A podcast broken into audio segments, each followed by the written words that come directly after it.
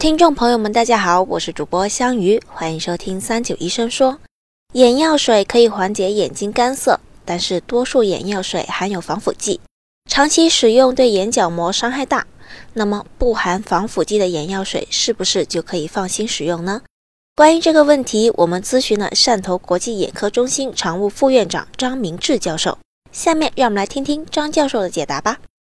其实，在现在的我们的这个生活的这个人群当中呢，大家自己的眼睛不舒服的时候，包括自己的常识，都会知道说：“哎，我的眼睛怎么这么干？我很希望像有一些水来滴进来，让我能够湿润一下，让我感觉到很舒服。”因此说，现在我们的临床上就有一些缓解这些症状的一些眼药，治疗干眼的，就人工泪液，模仿我们人工的泪液和类似于这样的和我们真正的泪液成分相近似的这样的一些眼药水，但是它。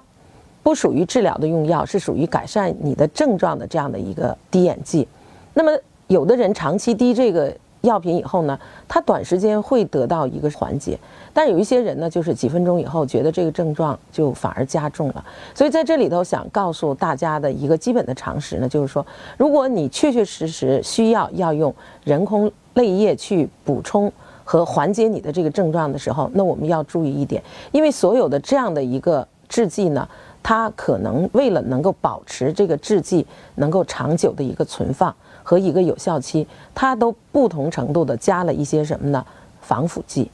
但是这个里头就有一个另外一个问题产生，这个防腐剂引起角膜毒性的一个。一个很重要的一个危险的这样的一个成分，所以有的时候有人长期点了以后，如果含有防腐剂的这样滴眼液呢，它的症状会随着时间的推移呢，它没有减轻反而加重。所以现在也就市场上推出一种就是不含防腐剂的滴眼液，但是不防防腐剂的这个滴眼液是不是它就很好呢？它是它不含防腐剂了，不会对我们的角膜造成毒性的这个损害了，但是它的保存的时间。是有效的，那你就要注意这样的一支眼药水，你就要一天二十四小时内就要把它用完。如果没有用完，也要丢弃。为什么呢？因为在整个的这个空气当中和在你滴眼的交叉的这个过程当中，可能会有细菌的滋生，或者还有一些细菌的侵入。那么在这个时候，如果你是觉得说啊，我这个滴眼液我不舍得不用，你还去继滴继续滴的话，那么如果这个没有含这个防腐剂的这个滴眼液呢？被细菌感染了，甚至可以说是病毒感染了，方方面面这些感染了，然后你再去滴到你的眼睛里头呢，可能这个时候就导致了一些其他的这个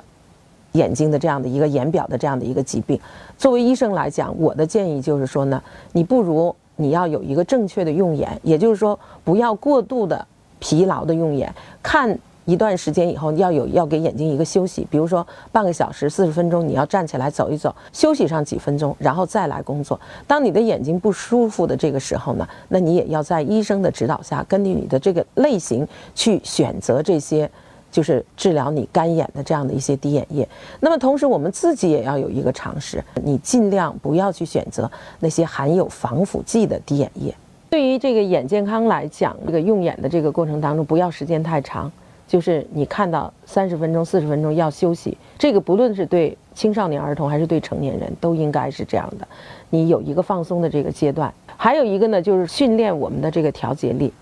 就是从最近的地方看到最远的地方，或者你在最远的地方看到最近的地方，拉到最近的这个地方。锻炼睫状肌的时候，不能过于的频繁的疲劳，每天都给他这样的一个训练的这个过程当中，他就会缓解。我们的一些视疲劳，能够让你的这个调节的储备呢，能够保持的持久一点。感谢张教授的回答。如果大家还有什么想要了解的健康养生内容，欢迎在评论区留言。我们下期再见吧。